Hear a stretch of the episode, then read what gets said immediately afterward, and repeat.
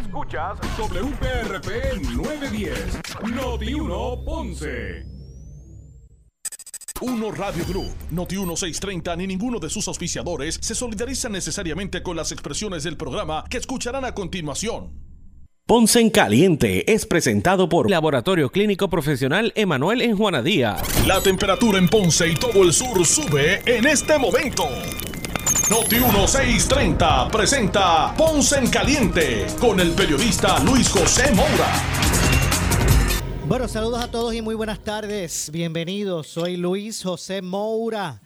Esto es Ponce en Caliente. Usted me escucha por aquí por Noti1 de lunes a viernes eh, a las 6 de la tarde, de 6 a 7, analizando los temas de interés general en Puerto Rico, siempre relacionando los mismos con eh, nuestra región. Así que bienvenidos todos a este espacio de Ponce en Caliente. Hoy es lunes, gracias a Dios que es lunes, eh, 21 de marzo del año 2022. Y también hay que dar gracias por, por el lunes, porque llegó ese primer día de, de, jornada laboral. Así que yo siempre digo que yo le llamo al trabajo martillar.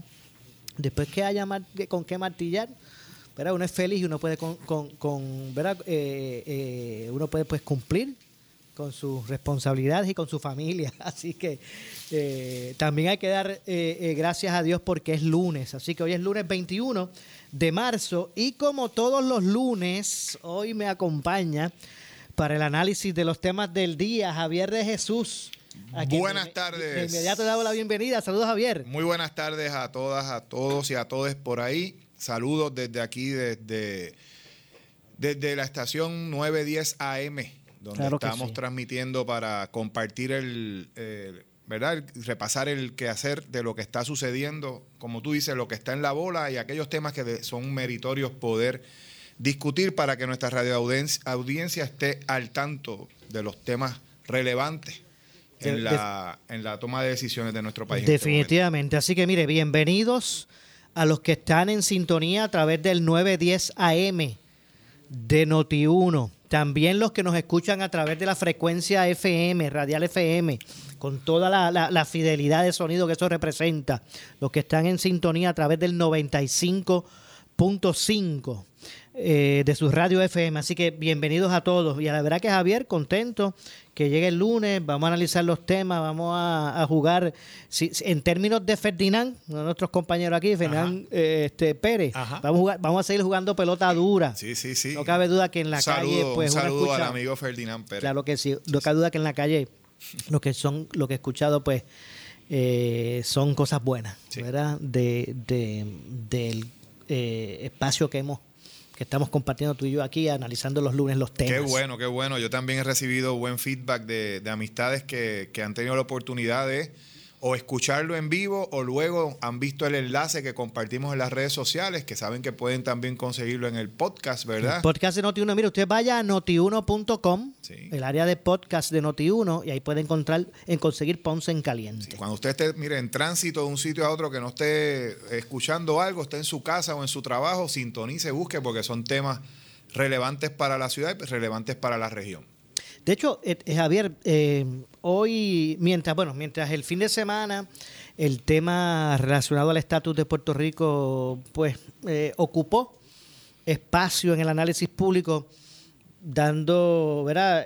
Tras la coyuntura de un, de un proyecto que somete un, un legislador federal, pero más allá de eso, y, y, y está el debate si, si realmente los aspectos de desarrollo económico o económicos de Puerto Rico van ligados estrictamente al estatus.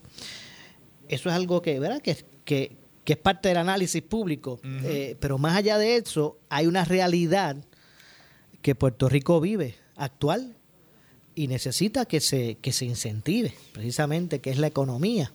En otros temas, en otros programas hemos hablado precisamente de, de aspectos que, que inciden precisamente en eso. Así que eh, no cabe duda que, que un tema, uno de los temas que debe ser incluidos como, como protagonista, ¿verdad? De, de- de lo que deben ser las propuestas de, de los partidos, de los, de los políticos, es el aspecto de desarrollo económico. Eh, yo no sé si eh, la Junta, en este caso la Junta de Supervisión Fiscal o Control Fiscal, estaba esperando eh, llegar a los acuerdos con los, bonistas y con los eh, suplidores, esa reorganización para entonces ahora bregar con el desarrollo económico. Pero la ley promesa dice, y si no, pregúntenle a, a Rolando Emanuel y el licenciado, que es el duro en eso, eh, la ley promesa habla de que, de que, de que la Junta ah, haga unas propuestas precisamente de, de, de, para desarrollar, para incentivar la economía, de desarrollo económico. Eso, de eso yo todavía no he visto nada. ¿Qué te parece? Yo, creo que el, voy, voy a tocar ese tema y me voy a expresar ahí con, soltura sobre ese tópico porque yo creo que tú estás eh, apuntando a, una discusión que, que, se ha visto limitada de una discusión eh, sobre el modelo de desarrollo económico y sostenibilidad de Puerto Rico.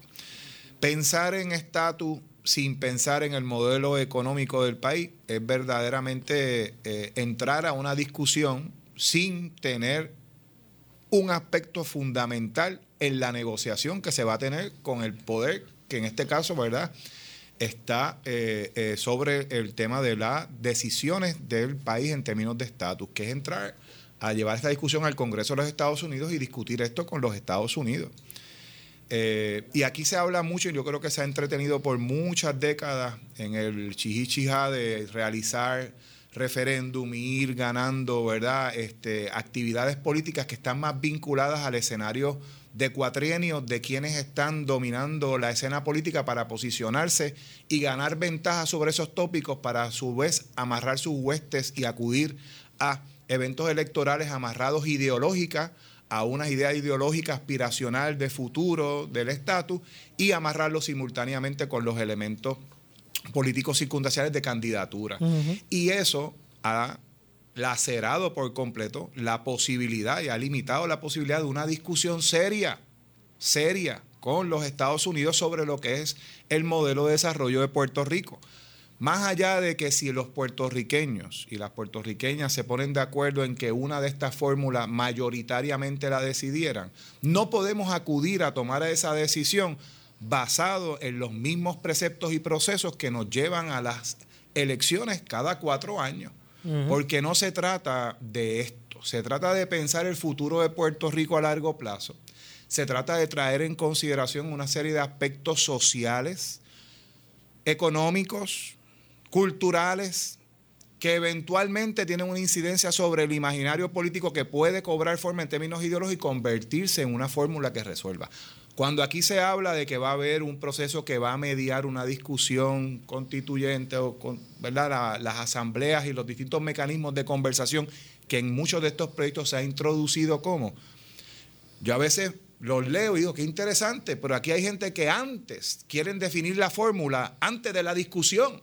Entonces, si lo que queremos es que grandes figuras del país acudan, las seleccionemos, discutan, nos representen en esa discusión, ¿por qué no confiamos en un proceso abierto y participativo que entonces emanen fórmulas posibles que pongan el futuro de Puerto Rico verdaderamente como una prioridad y no como un balón de decisiones temporeras políticas por el dominio de un gobierno. Fíjate, y ahí es donde yo veo que está la, entiendo. Y fíjate, iba dirigido, ¿verdad? la introducción que hice, eh, tal, vez, tal vez a establecer de cierto modo que no cabe duda, ¿verdad?, que, que, en una jurisdicción X, ¿verdad? un territorio X, una jurisdicción X, un país X, ¿verdad? Su, su, su, el, su, situación económica o su modelo económico incide en lo que es el estatus, ¿verdad? Eh, que tenga. Eso, eso no cabe duda. Eh, eh, pero, pero a veces veo que, por ejemplo, lo que ha demostrado ser un asunto inconcluso por los años de los años seculorum, como decía Peñaclo, eh, pues mientras eso ocurre, mientras nos decidimos y seleccionamos qué queremos, que por lo visto es un asunto bastante difícil, eh, no podemos dejar abandonado Ah, por supuesto. Lo, que, lo inmediato. Lo, inmediato. por supuesto. Sí, sí, sí. Yo creo que tú, eh, déjame. Eh, y tal vez por ahí es que yo iba con. Sí, sí, sí. Déjame, qué bueno que, rescatas ese, ese, ese, punto de tu planteamiento original.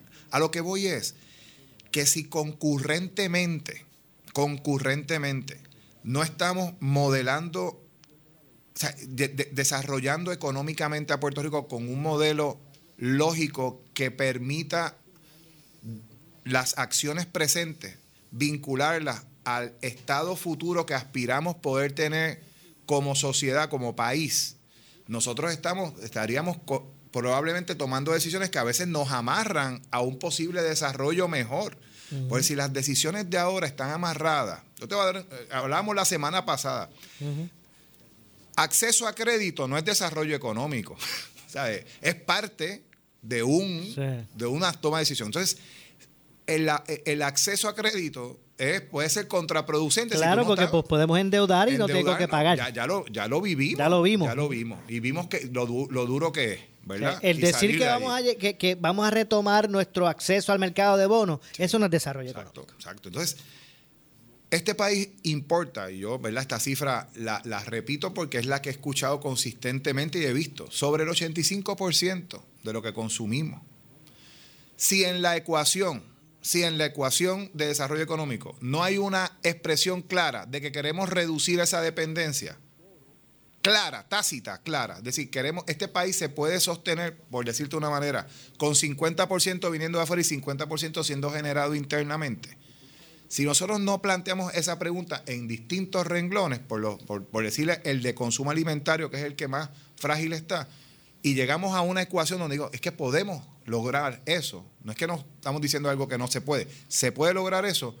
¿Qué implicaciones tiene eso en el desarrollo económico nuestro? Pues implica elementos de política sobre elementos alimentarios, ¿verdad?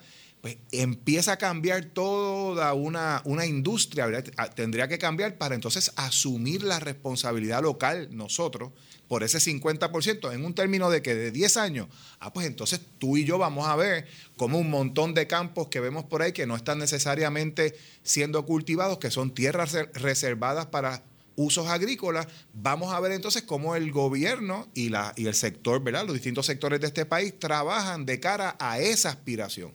Pero en este momento dado tenemos claro que esa es la aspiración colectiva en términos de, sabemos que ese 85% nos produce o nos deja de producir algo. Nos hemos convertido en unos exportadores de capital mientras somos dependientes del 85% de consumo de bienes que vienen de afuera, que generan empleos afuera, que generan ganancias afuera y que aquí lo que es es la última milla para poder llegar al consumidor. ¿O queremos nosotros ver qué escala de consumo ¿verdad? alimentario pudiéramos nosotros aspirar y tener claramente que eso genera una economía, unos empleos, unos ingresos, que nos puede poner incluso a exportar algunos de esos productos como ya se hace desde regiones como Ponce, por ejemplo, que se exportan productos desde la región sur en Puerto Rico, de a donde se eh, eh, exportan productos agrícolas fuera del país. Entonces, creo que esa discusión a lo mejor se está llevando a cabo, Moura, a lo mejor es parte de la decisión interna de, de los policy makers, ¿verdad? De la gente que está tomando decisiones. Pero acá afuera, acá afuera, esa discusión no se está modelando desde, desde el aparato gubernamental. No, yo no, yo no, no la he escuchado. Entonces, Creo que hay unos elementos que se están poniendo en curso. Yo creo que, como hablamos, hay un plan que se está desarrollando, que lo ha estado trabajando el propio secretario de Desarrollo Económico, y yo tengo mucha expectativa, mucha expectativa porque tengo, primero le tengo una admiración y una amistad, ¿verdad? A Manoli sé que, ha pensado mucho sobre estos tópicos por años. Él ha visto muchas, muchas cosas y sé que debe estar mirando todos estos aspectos. Pero quiero apuntar sobre esto que te decía. Ir a negociar y yo vi el proyecto de ley que, que, se sometió, lo, lo, digerí esta mañana, pues, tengo alguna, alguna, algunas cosas, ¿verdad?, que podemos más adelante en otro momento. Si en otro segmento hablamos de eso. Pero, pero creo que el, reto, el reto está en acudir a, a una, eh, vamos a decir, diseñar un proceso que piense que es un proceso que no va a tener una consecuencia sobre el modelo económico que tenemos de hecho, perdóname, Javier, perdóname que haga esta pregunta, aunque parezca ingenuo, qué sé yo. Pero tenemos modelos de desarrollo económico. Yo creo que yo creo que la pausa, la pausa que ha provocado la quiebra, evita, evita o ha evitado el que colectivamente se haya estructurado, se esté estructurado un modelo de desarrollo económico. Yo tengo, ¿por qué? Porque estás en el proceso de una negociación, de una quiebra, tienes una junta de control fiscal que lo que está es cuadrando la caja, llevándote, tratando de llevar ¿verdad? A esta, a esta noción de, manejó una noción de austeridad que la trató de, la ha estado imponiendo, ¿verdad? En términos de mecanismos y de ajustes presupuestarios, ha estado en eso. Así que tú estás entre medio de un, de un síndico y una corte, tratando de mantener el navío, ¿verdad? Manejándose con ciertos rumbos. Dentro de esas circunstancias te meten dos huracanes, ese navío, ¿verdad? Sufre daños también. No cabe duda. Y de repente pasa, aquí pasaron los terremotos, no se lo olvida a nadie, o sea, no se le olvida a nadie. Y entonces pandemia. Así que venimos de una, de una secuencia donde yo creo que tuvimos un, verano donde hubo una, ¿verdad? Una, un reclamo social colectivo y se renuncia impactó. impactó. O sea que el país llegó a un punto de, ¿verdad? de saturación con estos tipos de temas y exigió cambios.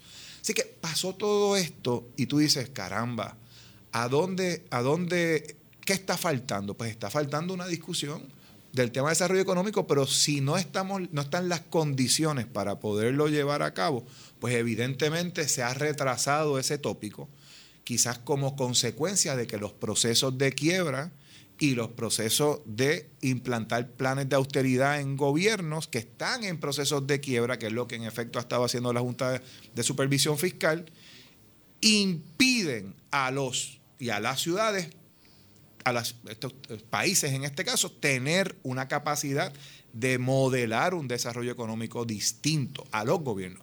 En Puerto Rico, curiosamente, eso se ha descentralizado. Y yo creo que aquí hay ciudades que están implantando extraordinarios modelos de desarrollo económico para sus ciudades. Aquí hay comunidades y sectores que se han aliado en ciertas geografías del país que están adelantando modelos de desarrollo económico y sostenibilidad para sus, para sus comunidades.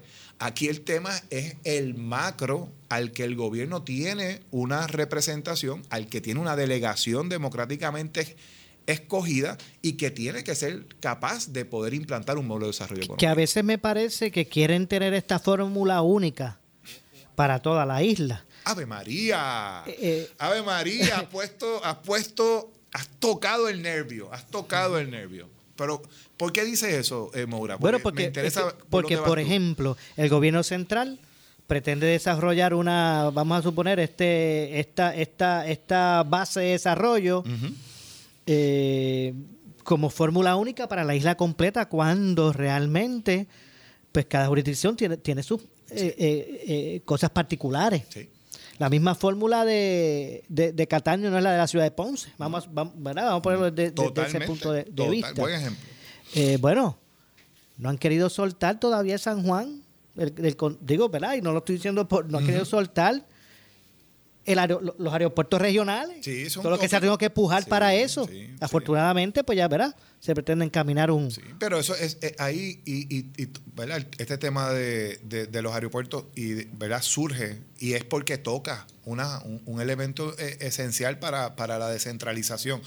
La palabra descentralización, que ha sido eh, vinculada a conceptos de regionalización, ¿verdad? De, cómo se busca la propia ley de municipios autónomos y la, ¿verdad? Su origen va a, esa, al reconocimiento que centralizar algunos aspectos de la gobernanza no son útiles, no son éticos incluso, no son ni útiles ni éticos en, algunas, en algunos casos.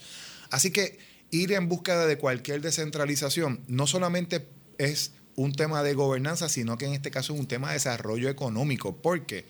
Porque si nosotros tenemos redundancia en cómo nosotros y dónde nosotros nos conectamos internacionalmente, qué tipo de eh, industrias estamos vinculando a distintas geografías dependiendo de sus atributos, atributos ¿verdad? Este, de recursos humanos, atributos de eh, tecnológicos, infraestructurales, de logística, que hacen distinto que Ceiba sea distinto, que Río Grande sea distinto, que Aguadilla sea distinto y que Ponce sea distinto. Entonces, esa diversidad que debe ser la, fuente de recursos de un país como nosotros, como en un archipiélago y una isla, principalmente eh, la grande, la que está este, con la mayor cantidad de industrias localizadas, debe ser una búsqueda constante. ¿Por qué? Porque no podemos poner todos los huevos en una canasta. No podemos poner todos los huevos en una canasta. Entonces, El que algo se haga en una zona específica tiene un radio de impacto. Por supuesto que tiene un radio de impacto, eso lo vemos. Y se diluye mientras a veces se, se distancia. Repito, aquí vienen 4 millones de personas a Puerto Rico promedio en términos internacionales. El 34% se queda en la zona metropolitana. El municipio que principalmente recibe, recibe el 4%, fuera de, ese, de esa zona, ¿verdad? De, de la zona metro. Y tú dices, ¿y eso? ¿Producto de qué es? Pues producto de un modelo de desarrollo económico equivocado, centralizado. Que, invisibiliza otras regiones. Las invisibiliza y las hace, les restringe en las posibilidades de desarrollo. Entonces, ¿por qué? Ah, porque la toma de decisión está en una zona y hay que poder eh, eh, centralizar las actividades para que solamente un área sea la que se desarrolle, pues entonces eso está mal. Eso a todas luces está mal. Y está mal porque el día, el día que ese puerto o ese aeropuerto colapse por razones que tú ni yo podamos haber anticipado lógicamente y que nos han pasado muchas. ese día... Si, si, ese, si el, epicentro de la gran mayoría de los terremotos que ocurrieron en el sur hubiesen ocurrido en el área metropolitana y que Dios no lo crea, quiera, hubiese colapsado ese puerto allá en San Juan, pues entonces, ¿qué hubiese pasado? Sí, y hay que pensar en estas cosas. Yo creo que ya el, la, los que, a los que nos ha tocado vivir, toca ya tomar acciones que reflejen que aprendimos. Tomar acciones que reflejen que aprendimos. ¿Por qué? Porque cuando uno aprende de los cantazos de la vida, uno logra, tú sabes, eh, rectificar y ver qué cosas puede aprender de ella. Y yo lo que veo con estos temas de, la descentralización es como que hay un temor, un temor como a ceder un poder y yo diría, somos puertorriqueñas, puertorriqueños, todos los que estamos aquí trabajando para el país, todos aquellos que han venido, que se suman hoy día y trabajan para, por el bien de Puerto Rico. Sí, pues ¿por qué no descentralizamos y ponemos en manos de otros de esos puertorriqueños uno de estos activos a ver si echan para adelante, a ver si su región logra un éxito?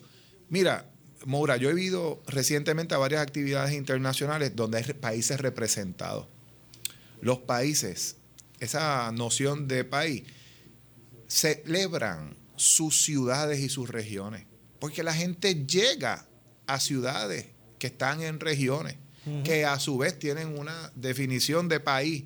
Entonces, el, el, que Puerto Rico pueda celebrar que tenemos 78 municipios, que tenemos unas regiones, unos municipios que, que crean una sinergia muy efectiva hasta un punto de funcionamiento que pudieran eventualmente, si eso logra algún tipo de sentido lógico, pudieran hasta colaborar, cosa que ha pasado a través de los consorcios y otras organizaciones que han pasado, que se ha probado que han sido buenas. Pues si el país puede hacer eso, ¿por qué no le damos, no facilitamos el recurso? Hay un temor, y ha venido muchas veces ese temor producto de que, de que hay procesos eh, ¿verdad? De, manejo de complejidades que no se pueden, este, eh, vamos a decir, manejar por algunas instancias o estamentos gubernamentales más pequeños. Pues mire, vamos a, vamos a darle la oportunidad uno a uno. Vamos a empezar por el aeropuerto. Pongan el aeropuerto en manos de, nosotros en, en, el sur. Y yo te digo, me cuentas en 10 años si ese aeropuerto no va a estar mejor que lo que está ahora. Definitivamente. Bueno, hay, hay un aspecto, ya, ya mismo tenemos que hacer la, la, transición de la pausa, pero me gustaría traer un tema eh, a tu consideración, eh, Javier, eh, ¿verdad? tomando en cuenta de, de, no, no tal vez aspectarlo en si es una realidad o no, sino más bien qué incide esa situación en nuestro desarrollo y es el siguiente. En Alemania es que hacen los, Mercedes-Benz. En Alemania es que los hacen. Pues, pues, en Alemania, muy probable que los taxis allí en Alemania sean Mercedes-Benz, porque son hechos allí y pues el, costo de adquisición allí mismo pues eh, eh, es más accesible. Y así pasa con los productos que se hacen en los lugares y pues se consiguen valor lógico, pues no tienen que, que pagar unos arbitrios y unos fletes y unas cosas si se van a lugares lejanos. Pero ¿por qué en Puerto Rico nuestro producto local, el producto de aquí, ese que tiene la ruedita de, fomento, eh, ¿por qué el producto nuestro es más caro? O sea, porque nosotros vemos los pollos, ¿verdad? Para ser específico, los pollos nuestros, los que se hacen aquí, más caros que, que, las otras variedades que, uno ve en góndola. O sea, ¿por qué vemos los productos agrícolas nuestros, que en góndola son más caros? ¿Por qué nos pasa eso? Eh, y, no tan solo porque, por qué pasa, o sea, cómo incide eso en nuestro desarrollo. Me gustaría, pues, pues venir con eso un poquito más adelante. Me, me, parece un tópico que se ha hablado mucho, el hacer negocios en Puerto Rico. Y yo creo que tiene que ver, en parte, ¿verdad? Hay muchos aspectos aquí que se han discutido, el proceso de, permisología, el tema de la energía, que ha estado, que es un tema que, ¿sabes? Pagar eh, costos de energía para estas empresas, particularmente ¿verdad? Eh, polleras que también tienen un consumo energético alto. Por eso. Eh, sé que inciden muchas cosas. Hay inciden. Y encima de eso, la mayor cantidad de los recursos las tienes que importar y está sujeto entonces a los rates de poder traer consumo de los Estados Unidos. Ahora todo va a aumentar también porque los barcos no vienen con vela. O sea, no vienen con viento, vienen con combustible, así que el combustible también que utiliza va a aumentar de precio, por lo que traer un, un, contenedor va a ser más caro todavía. Así que tú tienes una serie de, de, y cuando estamos hablando de materias primas que en algunos casos se utilizan para la producción y manufactura en Puerto Rico, así que por esas razones muchas veces tú vas a encontrar esos productos más caros, o sea, no son condiciones endógenas al negocio, sino son elementos externos que inciden sobre los costos. Ah, que eso se mezcla con la cantidad de volumen de consumo que viene, de, compra que viene por consumo que viene fuera de Puerto Rico, que hace que entonces la adquisición de ese volumen abarate costo y ponga el productor local en desventaja. Pues tenemos que aprender también de que hay un producto local que tiene un impacto en calidad un producto que viene congelado por semana. Hay unos elementos de calidad que hay que poder tomar pero pues no, Pero no cabe duda que estamos en desventaja. Sí. En ese sentido. Estamos en desventaja. Tengo que hacer la pausa. Regresamos, ampliamos este y otros temas luego de, luego de, la misma. Así que regresamos con más. Soy Luis José Moura. Esto es Ponce en Caliente. Usted me escucha por aquí por Noti1. De lunes a más de interés en 6 de la tarde, de 6 a 7 analizando los temas de interés general en Puerto Rico, siempre relacionando los mismos con nuestra región. Hoy, como todos los lunes, compartiendo con el amigo Javier de Jesús. Así que hacemos la pausa, regresamos de inmediato. En breve le echamos más leña al fuego en Ponce en Caliente por Notiuno 910 escuchas Noti 1630, la estación que fiscaliza sin ataduras. Con la licenciada Zulma Rosario. Sin ataduras. Lunes a viernes a las 4 de la tarde por Noti 1630. Somos la noticia que quieres escuchar. Las 24 horas te queremos informar. Entérate temprano de la noticia en caliente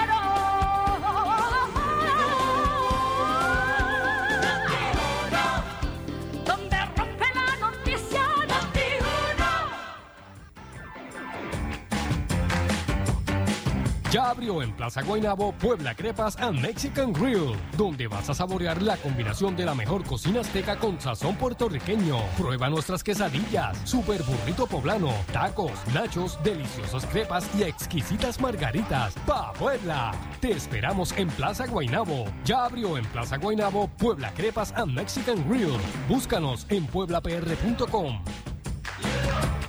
Estamos aquí llegando al final de un interesante partido. Jeremy con posesión del balón. Y 5, 4, 3, 5, 3. ¿Pero qué le pasa al reloj? Cambia eso. No sé, no sé qué le pasa. Imagina si eso pasara en una final de baloncesto. Llevar el tiempo es importante en los juegos, pero también en tu negocio. Llama a Gabriel Riley de Easy Checks al 379-0241, 379-0241 y pregunta por nuestros ponchadores. Easy Checks, give us the hours, we do the rest. Soy Carmen Jovet y te invito a que participes en el programa de la Alianza por la Salud del Pensionado, la alternativa de salud del pensionado y la pensionada puertorriqueña. Todos los miércoles a las 3 y 30 de la tarde por Notiuno 630. Recuerda, la alianza saca la cara por ti en los momentos difíciles. Te da más y mejores beneficios ampliados. Miércoles a las 3 y 30 por Notiuno. Te esperamos. Necesitas una enfermera, una ama de llave, necesitas un médico, pañales desechables, suplemento alimenticio o medicamentos. En Hospicio La Paz podemos ayudarle. Hospicio La Paz le provee a cada paciente de enfermedad terminal todos los servicios de cuidado médico en su hogar, a la vez que le ofrece apoyo y soporte emocional y espiritual tanto al paciente como a sus familiares. Hospicio La Paz. Llame gratis al 1-800-981-0032. 1-800-981-0032. En Pelota Dura tu opinión se toma en cuenta. De lunes a viernes escucha en Pelota Dura a Ferdinand Pérez y a Carlos Mercader tomando el pulso de ustedes, el pueblo, con la encuesta del día. Una presentación exclusiva de Benítez Auto en Caguas. Autos nuevos y usados de todas las marcas. 48 años en el camino contigo. La encuesta del día. En Pelota Dura. Lunes a viernes a las 10 de la mañana. Solo en Noti 1630. Primera fiscalizando. Hola, soy Deborah Martorell y quiero mencionarte los beneficios de ser cliente de Planet Solar. Planet Solar te ofrece seguridad y paz, una variedad de equipos de alta calidad que aguantan hasta 190 millas por hora y una variedad de baterías de alto rendimiento como la batería Tesla. Todos estos beneficios y más estarán al alcance de tu mano al llamar a Planet Solar al 787-493-0700 o accediendo a planetsolarpr.net. Planet Solar, vive tu energía. Rosa vive sin techo, sin familia, sin nada, mientras María busca trabajo cada mañana. Don Román piensa que su familia lo va a visitar y Laura si el vicio va a poder dejar. En Fondos Unidos conocemos tus luchas, por eso la nuestra tiene tanto sentido.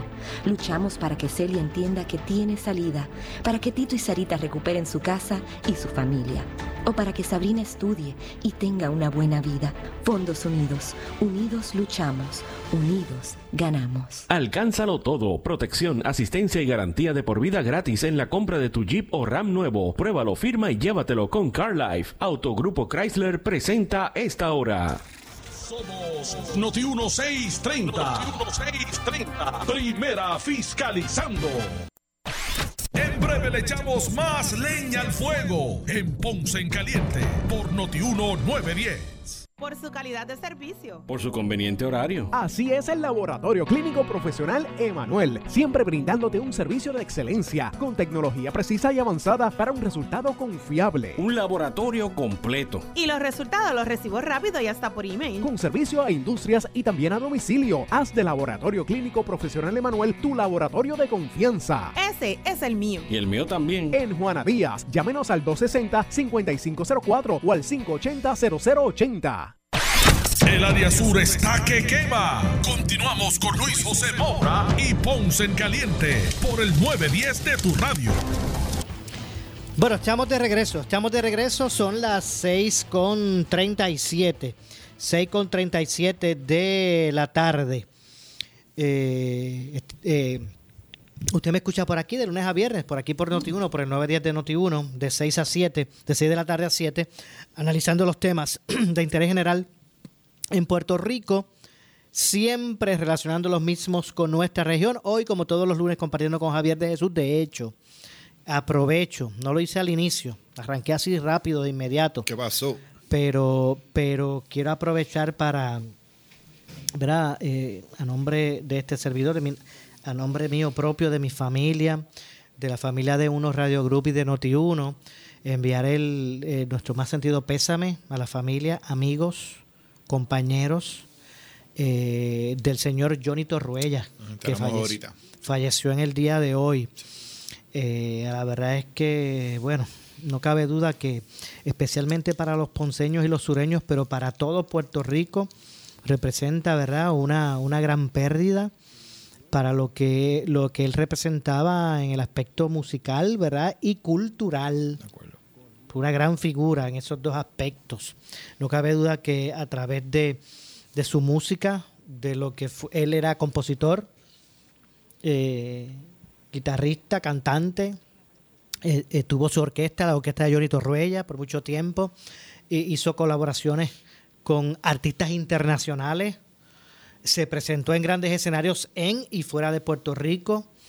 Eh, la dirección que lleva que, que, llevó por mucho tiempo de la banda municipal, ¿verdad? Es, inigualable. Me encantaba escuchar a Johnny decir, y ahora, eh, toma la batuta de la banda, el director tal, eh, para interpretar, ¿verdad? Este, tal, ¿verdad? Tal este, interpretación, este, tal danza la danza tal, ¿verdad? Tantas danzas que él escribió.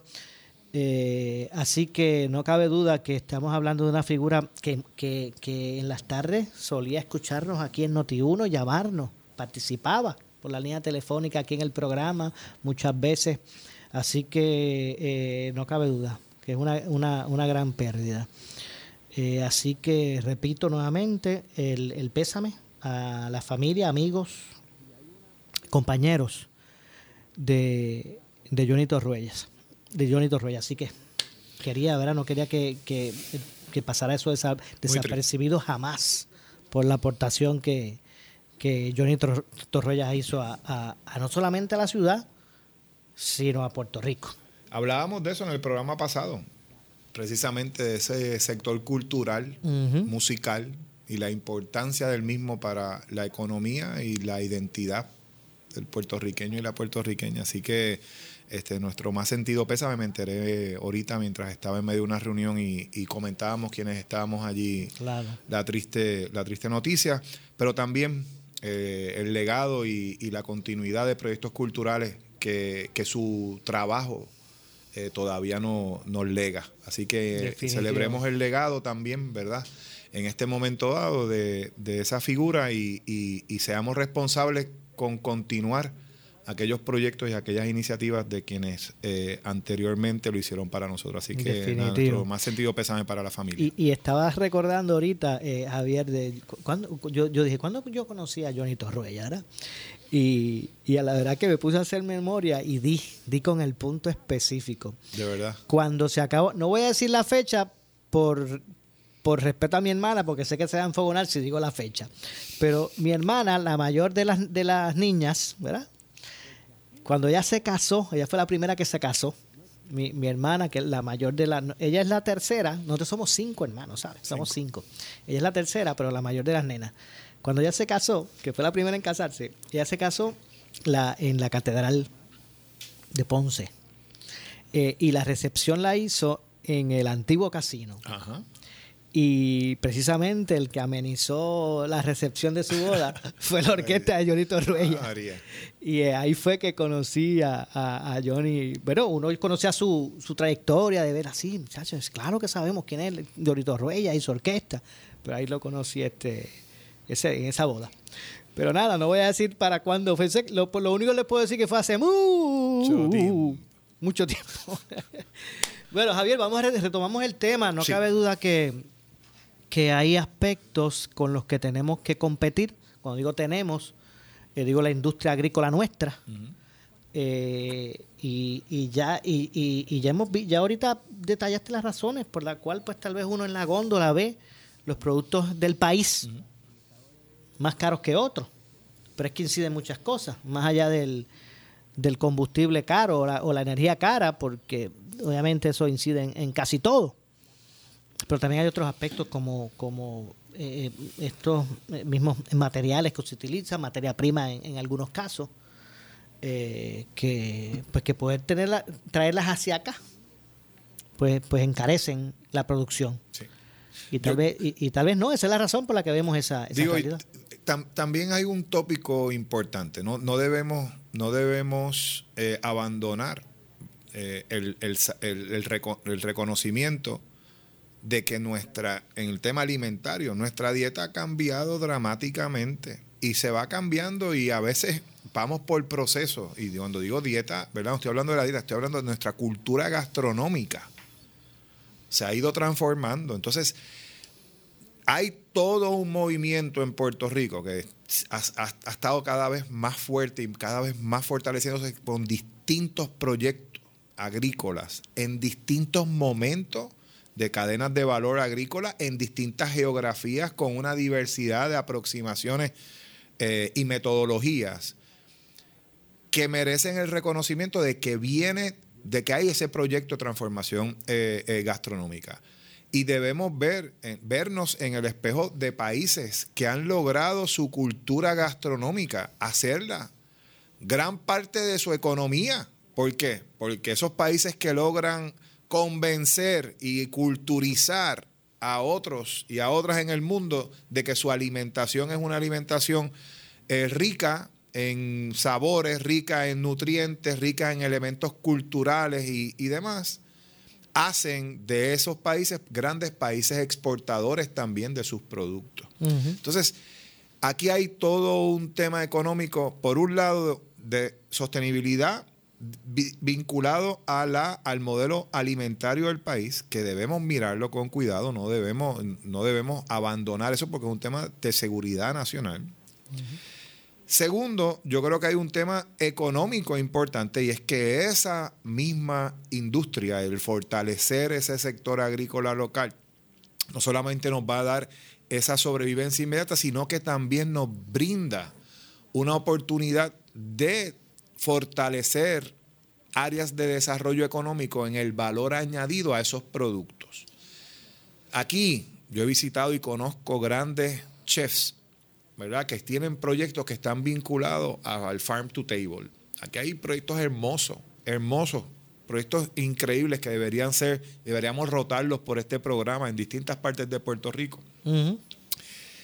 Y muchos de esos proyectos, muchos no, la mayoría de ellos van completo, miran la cadena de valor completa, están en la producción, ¿verdad? Directa del trabajo en tierra, trabajo con tecnologías, con, con elementos, ¿verdad? También avanzados dentro de todo un elemento de sostenibilidad también, porque tampoco hay que desarrollar las cosas en términos de la producción agrícola, hacer una producción agrícola ambientalmente eh, adecuada, ¿verdad? Y ecológica en ese sentido.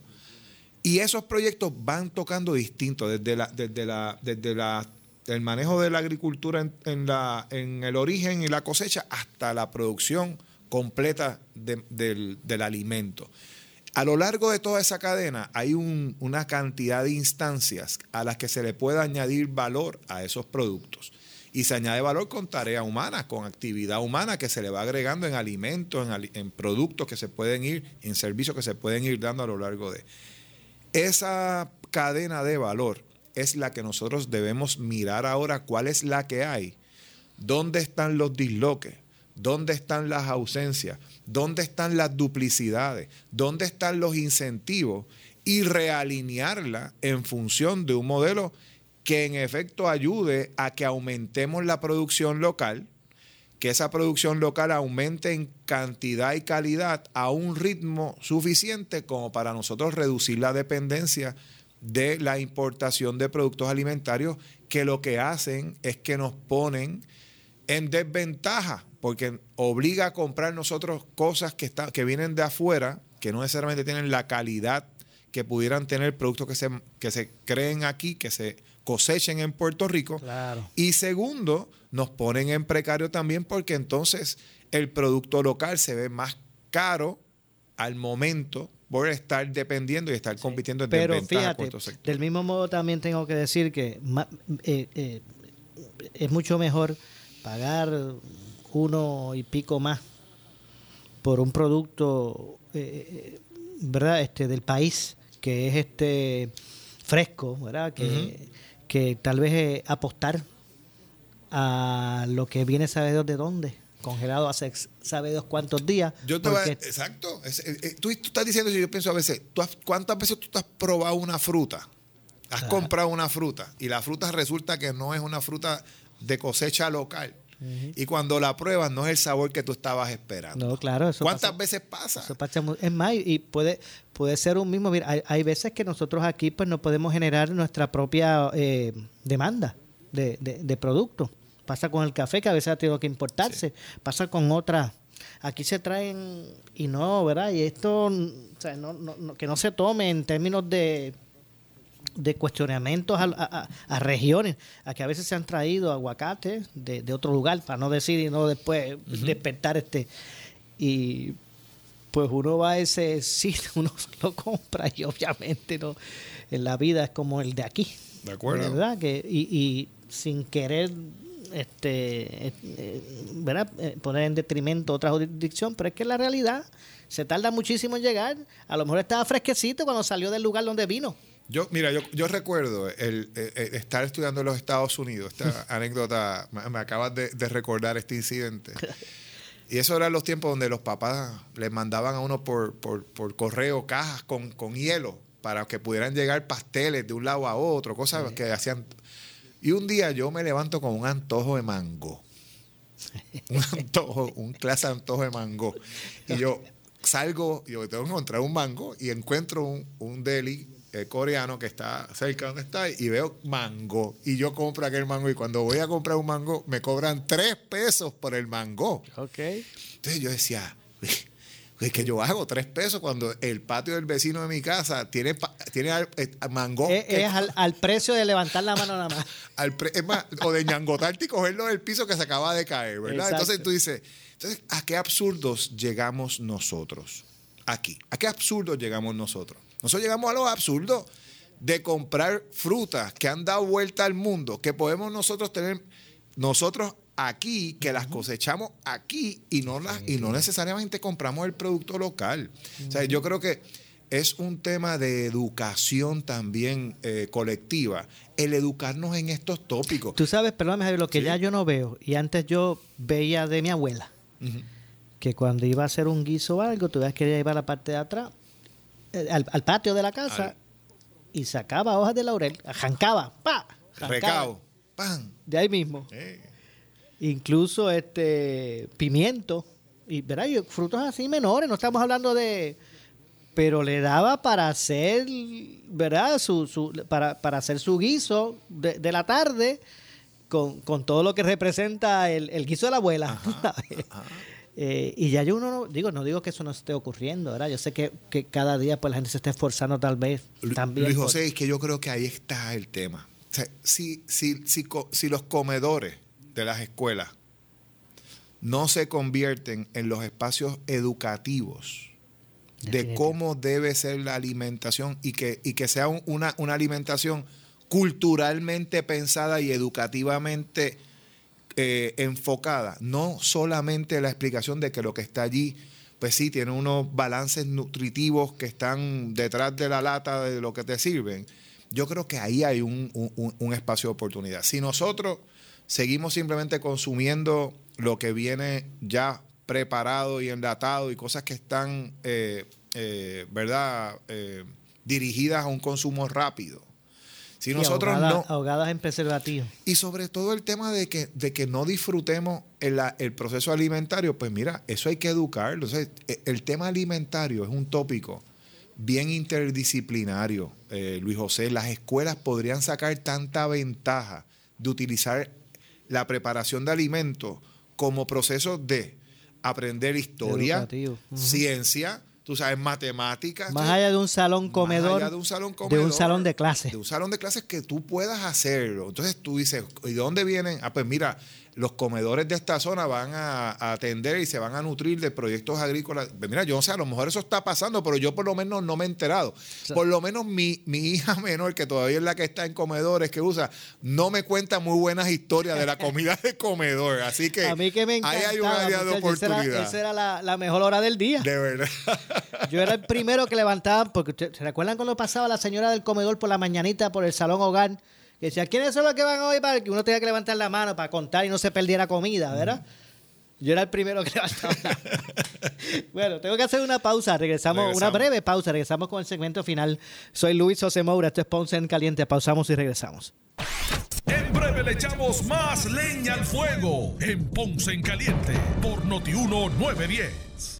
A toda la comunidad de Ponce, sus pueblos limítrofes y sur de Puerto Rico, el CDT y Sala de Emergencia Primary Medical Center anuncia que tenemos disponibles las pruebas de COVID-19 los 7 días de la semana de lunes a domingo de 7 y media M a 7 y media PM. Para mayor información puede llamar al 492-3199 o 492-3197. Nos encontramos en la calle Méndez Vigo número 24 Ponce, sin largas esperas y resultados rápidos. Somos los mejores en servicios de salud para nuestra comunidad. 492-3199 y 492-3197 por su calidad de servicio. Por su conveniente horario. Así es el Laboratorio Clínico Profesional Emanuel, siempre brindándote un servicio de excelencia, con tecnología precisa y avanzada para un resultado confiable. Un laboratorio completo. Y los resultados los recibo rápido y hasta por email. Con servicio a industrias y también a domicilio. Haz de Laboratorio Clínico Profesional Emanuel tu laboratorio de confianza. Ese es el mío. Y el mío también. En Juana Díaz, llámenos al 260-5504 o al 580-0080. El área sur está que quema. Continuamos con Luis José Moura y Ponce en Caliente por el 910 de tu radio. Bueno, estamos de regreso ya en nuestro segmento final. Soy Luis José Moura, esto es Ponce en Caliente junto a Javier de Jesús, como todos los lunes, aquí analizando los temas del día. Así que tanto este servidor Luis José Moura como Javier eh, de Jesús los esperamos los lunes de 6 a 7 por aquí por el 910 de Noti1, al igual que por el 95.5 de su banda FM. Lamentablemente se nos ha, acabado el tiempo, no nos resta más que despedirnos. El próximo lunes será otro espacio para analizar más temas y déjame ver si puedo eh, eh, eh, poder coordinar lo que, lo que establecimos. Te, tengo, te tengo otra sugerencia en adición a esa, porque la mencionaste ahorita, te la tiro. Dale. Es que, es que traíste una persona a quien yo respeto mucho y con quien, he dialogado este tema que, tú eh, mencionaste, que es el licenciado Rolando Emanueli. Ah, Rolando. Y sería interesante tener una, una conversación previa con Rolando desde la perspectiva de dónde ve Rolando las acciones sobre el tema de la Junta en función del tema de desarrollo económico. ¿Cuáles han sido las instancias, si alguna, que él ha observado, en el, como él ha perseguido tan bien esto, eh, eh, la evolución de este tópico, donde pudiera haber, si algún momento donde en la Junta ha habido esa, esa discusión y ese, ese tópico de, la discusión del, tema de desarrollo económico, ¿cómo, ¿cómo, ha surgido? ¿Por qué? Porque tú tienes que salir de una quiebra sabiendo que tienes ingresos de algún lado. algún lado, tú, tienes que poder. Entonces, ese tema de por dónde, tú, dónde el país va a estar generando. Me parece muy interesante. y luego te digo, ¿por qué? Porque veo rápido, veo rápido el tema de la reforma contributiva. Aquí, cada vez que. Eh, la discusión es ver de qué bolsillo van a sacar el presupuesto, pero no de dónde el país va a crecer. Claro. Y va a ir a buscar mercados y crecimiento, industrias que se van a fortalecer para entonces no tener que quitarle a nadie, sino que realmente crezcamos y desarrollemos. es bien fácil estirar la mano hacia el bolsillo y, de la gente. y poner en precario sectores críticos para la identidad del puertorriqueño y para el futuro del puertorriqueño y la puertorriqueña. Así que yo creo que es un tema importante. Claro que sí. E, eso está, quedará pendiente. Vamos a poder coordinarlo lo más pronto posible, pero nos tenemos que ir ya es hora de despedirnos, pero usted, amigo, amiga que me escucha, no se retire. Gracias, Javier de Jesús. Muchas gracias, como siempre. Y a toda la, audiencia, gracias por escuchar. Nadie se retire porque tras la pausa, el gobernador de la radio, Luis Enrique Falú, es lo próximo. Tengan todos buenas noches. Ponce en Caliente fue auspiciado por Laboratorio Clínico Profesional Emanuel en Juana Díaz. Esta es la estación de Normando Valentín. WPRP 910 AM, W238DH 95.5 FM en Ponce, WNO 630 AM, San Juan, Noti 1 630. Primera fiscalizando. Uno Radio Group, Noti 1630 ni ninguno de sus auspiciadores se solidarizan necesariamente con las expresiones del programa que escucharán a continuación maximizar tu dinero. Sintoniza todos los miércoles a las 8 y 45 de la mañana el segmento Tu Dinero Seguro, con los expertos en seguros y planificación financiera, Ángelo Díaz y Pedro Astacio. En estos tiempos de retos económicos, asesórate bien, porque en la crisis no se improvisa. Para más información, contáctalos al 787